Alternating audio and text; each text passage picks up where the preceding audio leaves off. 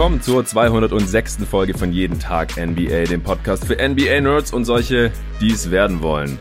Es ist Sonntagnachmittag, kurz nach 14 Uhr und ich wollte ein schnelles Free Agency Update raushauen, seit ich den Pod äh, gestern Abend, Samstagabend um halb acht ungefähr rausgehauen habe. Sind ja noch mal ein paar Deals passiert auf den Gordon Hayward Vertrag mit den Charlotte Hornets über 120 Millionen habe ich ja ganz am Ende noch nach dem Outro spontan reagiert. Ich verstehe es immer noch nicht, was äh, das soll und wie ich danach gesehen habe, geht es den meisten NBA-Beobachtern genauso.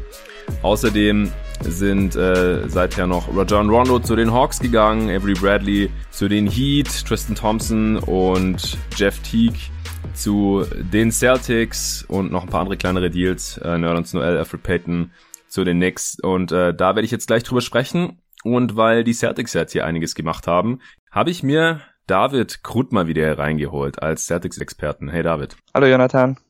Ja, erstmal vielleicht die Frage, wie gefallen dir die Moves der Celtics jetzt hier so unterm Strich bisher? Also asset-technisch ist es natürlich nicht ideal, einen Spieler wie Gordon Hayward einfach für nichts zu verlieren. Aber an sich, ich habe ja eigentlich darauf gewartet, dass er geht. Ich hatte gehofft, dass er in der nächsten Saison nicht mehr Teil des Teams sein würde.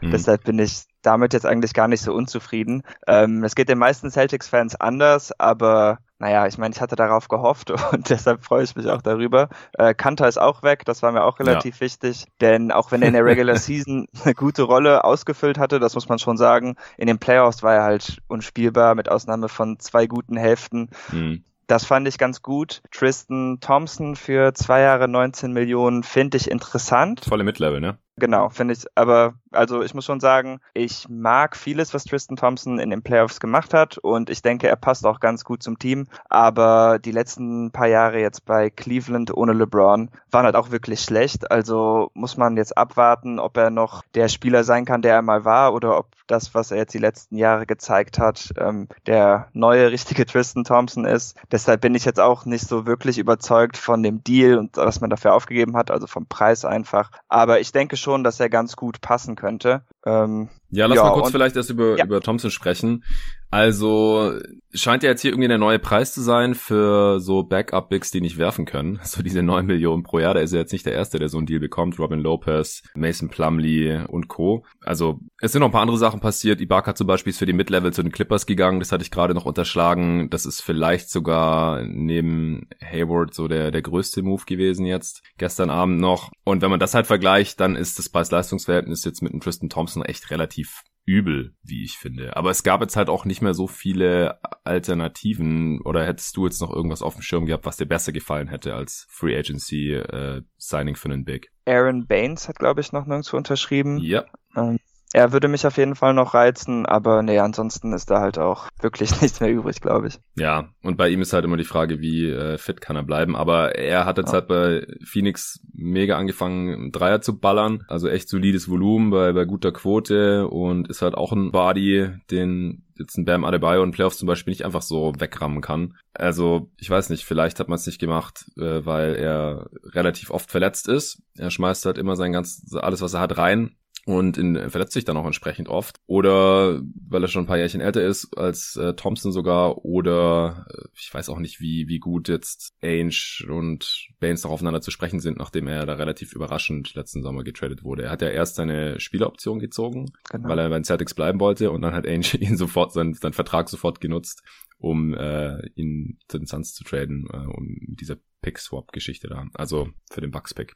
Ja, also Alternativen gab es da nicht mehr so wirklich viele. Äh, was hältst du von Teague? Für die Regular Season denke ich schon, dass er ein Upgrade Wanamaker gegenüber ist, gerade da man jetzt einen Ballhändler weniger hat und er ist auf jeden Fall ein besserer Playmaker als Brad Wanamaker, den man ja hat ziehen lassen. Aber ich muss schon sagen, dass wenn man sich jetzt so Playoff-Basketball anschaut, ich mir nicht sicher bin, was er für eine Rolle genau ausfüllt und da hätte ich Wanamaker schon lieber, einfach weil er als Verteidiger besser switchen kann und ich traue ihm auch als Schützen mehr. Ich weiß gar nicht, ob er da jetzt wirklich bessere Werte hat, aber ich würde ihm auf jeden Fall mehr trauen als Teague. Mhm. Ja, so, so, aber ich glaube, ein bisschen Regular Season Tiefe war jetzt auch nötig, denn ansonsten hat man jetzt als Backup Ballhändler ja, je nachdem, ob er startet oder halt nicht, Marcus Smart, aber abgesehen davon nur noch Tremont Waters, Carson Edwards und Peyton Pritchard und das sind halt alles keine Spieler, denen man eine große Rolle zutrauen würde. Deshalb finde ich es okay. Ähm, ich weiß aber gar nicht, ob man schon weiß, für wie viel er unterschrieben hat, aber das muss ja entweder das Minimum oder die Biannual Exception sein, also das ist in Ordnung.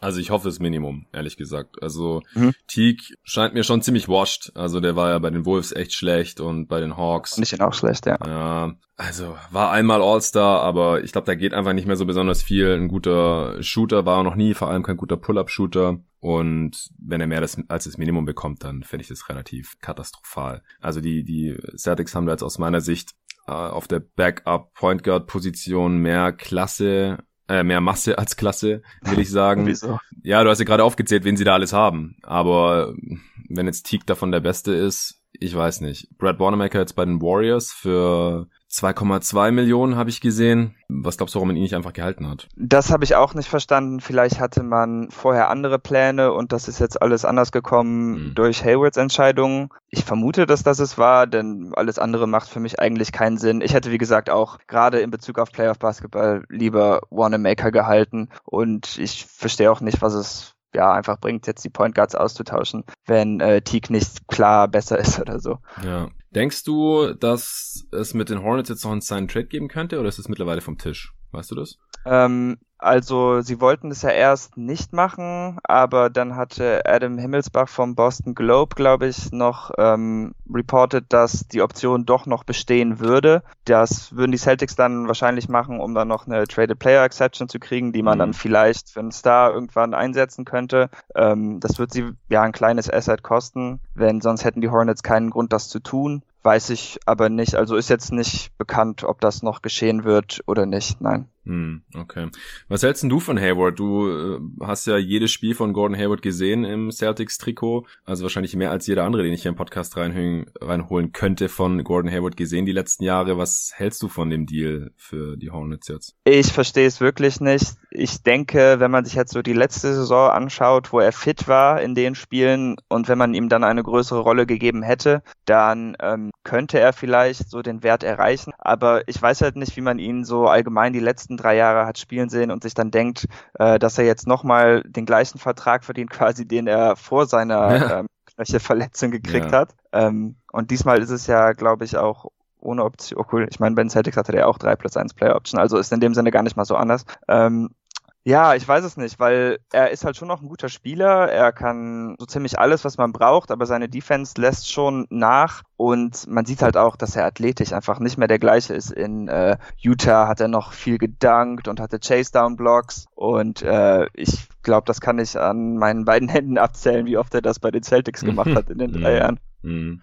Ja, also ich, ich habe meine Verwunderung da ja noch gegen Ende des Pods gestern zum Ausdruck gebracht. Ich kann es überhaupt nicht verstehen, was die Charlotte Hornets hier machen und sie müssen hier vor allem auch noch Nicolas Batums letztes Vertragsjahr, äh, der jetzt nach der Saison ja endlich ausgelaufen wäre. Das war einer der letzten Sour Sixteens, also die, diese ganzen überteuerten Verträge, die 2016 rausgegeben wurden in der Offseason, weil da ja der Salary Cap so nach oben geschnellt ist durch die neuen TV-Deals. Und ähm, dann hatten alle Teams auf einmal mehr Geld zur Verfügung. Jeder hatte Capspace so ungefähr. Und äh, ein paar Teams haben es halt mächtig übertrieben. Und darunter halt auch die Charlotte Hornets, die damals Nick Batum einen ähnlichen Deal gegeben haben, wie sie jetzt halt Gordon Hayward gegeben haben, nur halt über fünf Jahre. Der wäre jetzt endlich ausgelaufen, den war Batum auch nie wert. Jetzt letzte Saison war er schon echt relativ schlecht, hat so eher auf dem Niveau von einem Minimumspieler gespielt als von einem quasi Max-Player. Also der Verlust, der tut hier spielerisch jetzt überhaupt nicht weh, aber sie mussten ihn jetzt halt entlassen, haben ihn auch gestretchwaved, das hatte ich im gestrigen Pod ja schon erklärt erklärt. Das heißt, über die restliche Vertragslaufzeit mal zwei plus eine Saison, also noch ein Jahr, also über drei Saisons,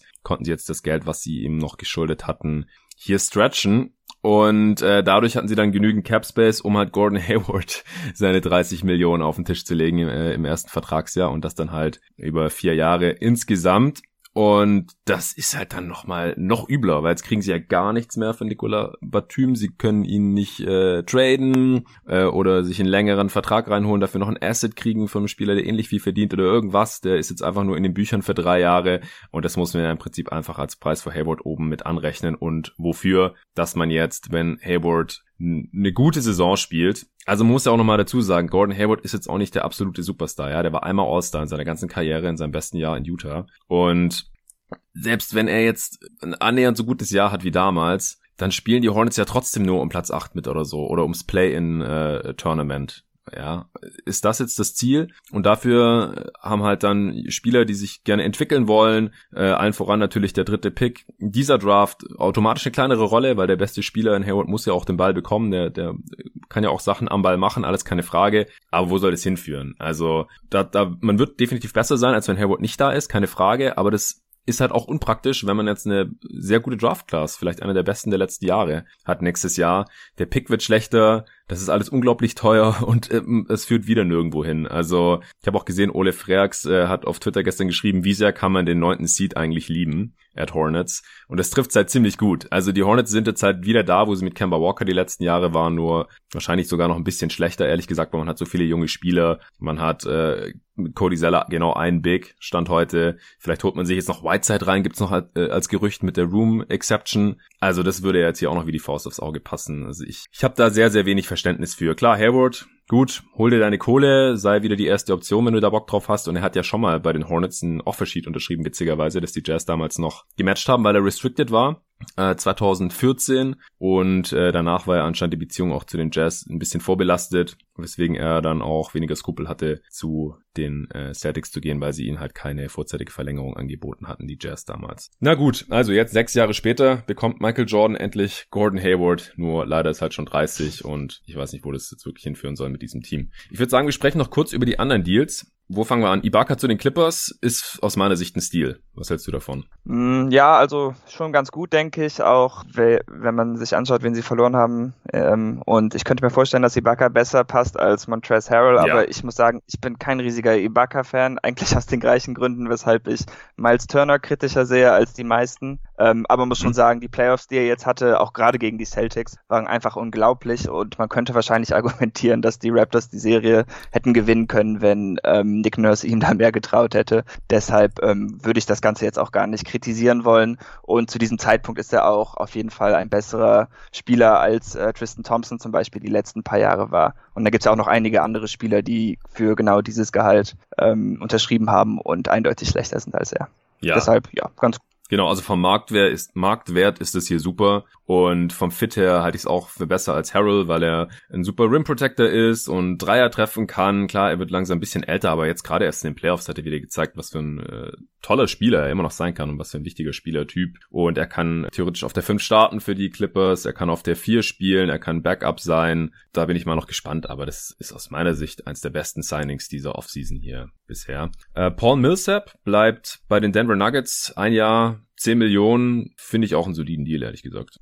Finde ich auch gut. Er hatte jetzt keine sehr starken Playoffs, aber in der Regular Season war er schon wichtig, gerade für ihre Defense und zu dem Preis. Und gerade für ein Jahr kann man sich da, denke ich, nicht beschweren. Ja, denke ich auch. Einer deiner Lieblingsspieler, Carmelo Anthony, ist zurück. Natürlich bei den Portland Trailblazers, wo letztes Jahr schon gespielt hat. Äh, wollte den jetzt treu bleiben, weil sie ihm ja eine Chance gegeben haben, nachdem ihm kein anderes Team mehr eine Chance gegeben hat. Ein Jahresvertrag. Ich gehe mal davon aus, dass es zum Minimum ist, weil Geld hat Anthony jetzt wirklich schon genug verdient und die Blazers sind nicht besonders flexibel. Äh, wie gefällt dir das? Sie haben jetzt mit Covington und Derrick Jones Jr. noch ein paar Spieler reingeholt, die quasi von seiner Spielzeit äh, Minuten klauen könnten. Ja, wie gefällt dir das Ganze, dass Mello bei den Blazers jetzt wieder ist? Also an sich okay. Ich fand schon, dass er letztes Jahr bewiesen hat, dass er noch ein NBA-Spieler ist, wenn auch kein sonderlich guter. Ähm, aber was bei sowas immer gefährlich ist, ist, dass er dann halt irgendwie trotzdem noch mehr Minuten kriegen könnte als mhm. die beiden Spieler, die du gerade genannt hast. Ähm, das läuft manchmal einfach so bei Coaches, auch wenn es dafür eigentlich keinen Grund gibt. Und äh, Minuten mit ihm und Kanter zusammen wäre natürlich eine absolute Katastrophe.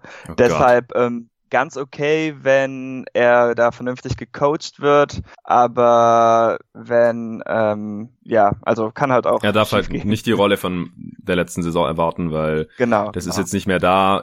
Ich hoffe, es ist ihm klar gemacht worden, dann kann das gut gehen, wenn er sich mit ein paar Minuten von der Bank als äh, Bench-Scorer zufrieden gibt, dann ist es okay für mich. Wenn nicht, dann äh, kann das nicht die ganze Saison funktionieren. Äh, Rajon Rondo, ein anderer deiner Lieblingsspieler, ex-Celtic, hat schon wieder das Team gewechselt. Der amtierende Champ ist jetzt nächste Saison nicht mehr bei den Lakers, sondern bei den Atlanta Hawks. Und zwar wahrscheinlich sogar für die nächsten zwei Jahre.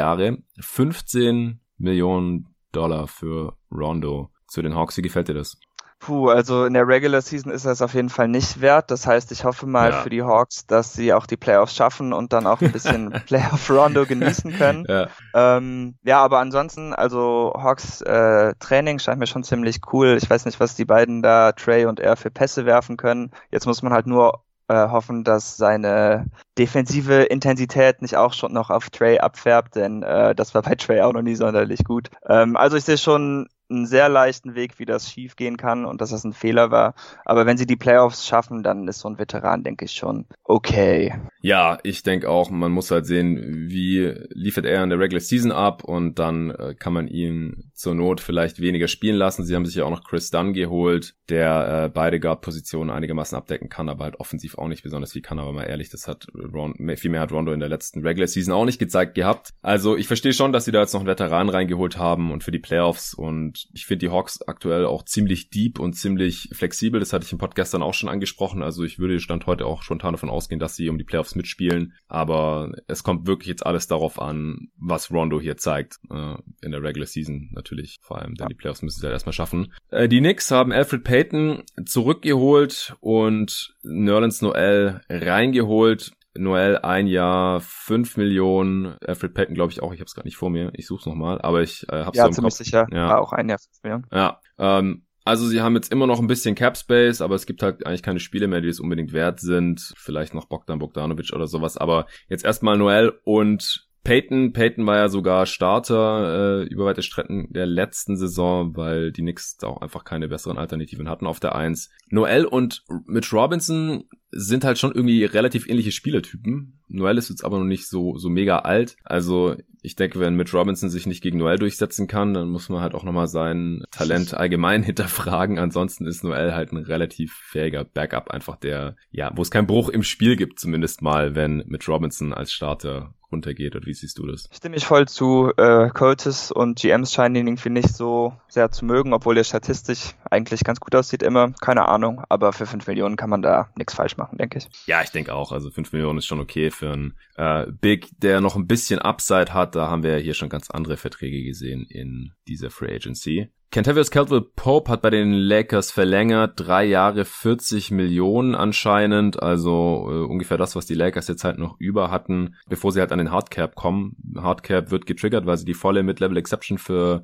Montrezl Harrell ja verwendet haben. Ich denke, der Deal ist jetzt wenig überraschend, oder? Das ist KCP schon ungefähr wert. Es war klar, dass er das mindestens haben möchte. Er ist ein Klient von Clutch Sports, also von der Agency, die LeBrons Kumpel gehört und bei der LeBron natürlich auch ist, Anthony Davis auch und noch ein paar andere Spieler, Montrezl Harrell übrigens auch. Also ja, weiß nicht. Hast du noch was zu sagen zu KCP? Ich finde es ein bisschen hoch, aber wenn man sich die Umstände der Lakers anschaut, dann denke ich ganz okay. Sie haben ja schon den Titel gewonnen, sie wollen das nochmal machen und sie haben schon viel Defense verloren in dieser Offseason mhm. und äh, dann musste man ihn einfach halten, denke ich.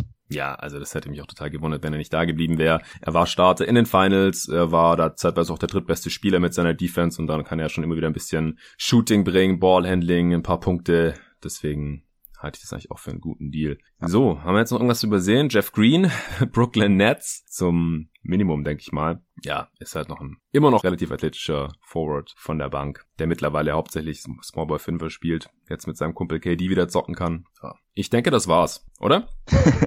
ja, ich glaube schon. Sonst sind, glaube ich, nur so Two-Way-Contracts von Spielern, die ich aber größtenteils eh nicht so wirklich kenne. Ja, da kann man sich dann noch ein andermal ein bisschen genauer widmen. Ah ja, Javon Carter bleibt noch bei meinen Phoenix Suns und Jay Crowder hatte ich auch noch gar nicht offiziell besprochen. Ich hatte gestern im Pod nur gesagt, dass das eine sehr gute Option wäre für die Suns und dann habe ich den Pod gerade hochgeladen und dann habe ich gesehen, hey, Jay Crowder. Drei Jahre Mid-Level Exception, bei den Phoenix Suns. Finde ich ein sehr, sehr geiles Signing. Passt perfekt. Äh, sie haben da noch einen kräftigen Forward gebraucht, der auch auf der vier starten kann, äh, der viele Dreier nimmt und die meistens gut trifft. Kommt drauf an, ob Arne ihn gerade hier im Pod gejinxt hat oder nicht. Und äh, Javon Carter bleibt auch noch drei Jahre 11,5 Millionen. Das ist äh, ein super Preis. Ja, ich weiß gerade gar nicht, was für eine Exception das sein könnte. Wahrscheinlich Early Bird Rights. Ja, das muss ich mir noch mal ein bisschen genauer angucken, aber auf jeden Fall finde ich es gut, dass er bleibt. Guter 3D Guard, der die Rotation abrunden kann. Wie gefällt dir vor allem Jay Crowder natürlich bei den Suns. Ziemlich gut. Wie gut das Signing wird, hängt tatsächlich davon ab, wie gut er seine Dreier trifft, denke ich. Mhm. Aber ich fand ihn eigentlich auch in Jahren, wo er nicht so gut getroffen hat, eigentlich immer einen guten Spieler, mit Ausnahme seiner Zeit neben LeBron bei den Cavs. Deshalb wäre ich da schon sehr zuversichtlich. Und Javon Carter ist einfach einer meiner Lieblingsspieler,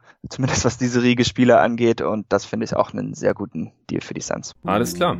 Und so ist es ein schönes, kurzes, knackiges Update geblieben. Und ich muss gleich meine Freunde vom Bahnhof abholen, die kommt jetzt zurück, die war eine Woche weg. Äh, danke dir, David. Ich wünsche dir noch einen schönen Sonntag und allen Hörern natürlich auch äh, vielen Dank fürs Zuhören. Falls ihr die Pods erst am Montag hören solltet, dann wünsche ich euch einen guten Start in die Woche. Je nachdem, wann das nächste Mal sich lohnt, hier einen Pod aufzunehmen, weil irgendwelche Trades oder Signings passiert sind, dann kommt natürlich der nächste Pod und dann kommt wahrscheinlich auch eine Redraft oder eine Answering Machine noch die Tage. Also, wenn ihr Fragen habt, dann schickt gerne die Fragen, die ich hier im Podcast beantworten soll, rein per Mail ist am besten. Jeden Tag mba at gmail.com. Die Supporter können gerne auch auf Steady mir eine Nachricht schicken mit ihrer Frage. Äh, die wird dann da auch bevorzugt behandelt, sage ich jetzt mal. Auf Twitter werde ich noch einen Tweet absetzen. Darunter könnt ihr dann auch eure Fragen kommentieren. Vielen Dank dafür und bis zum nächsten Mal.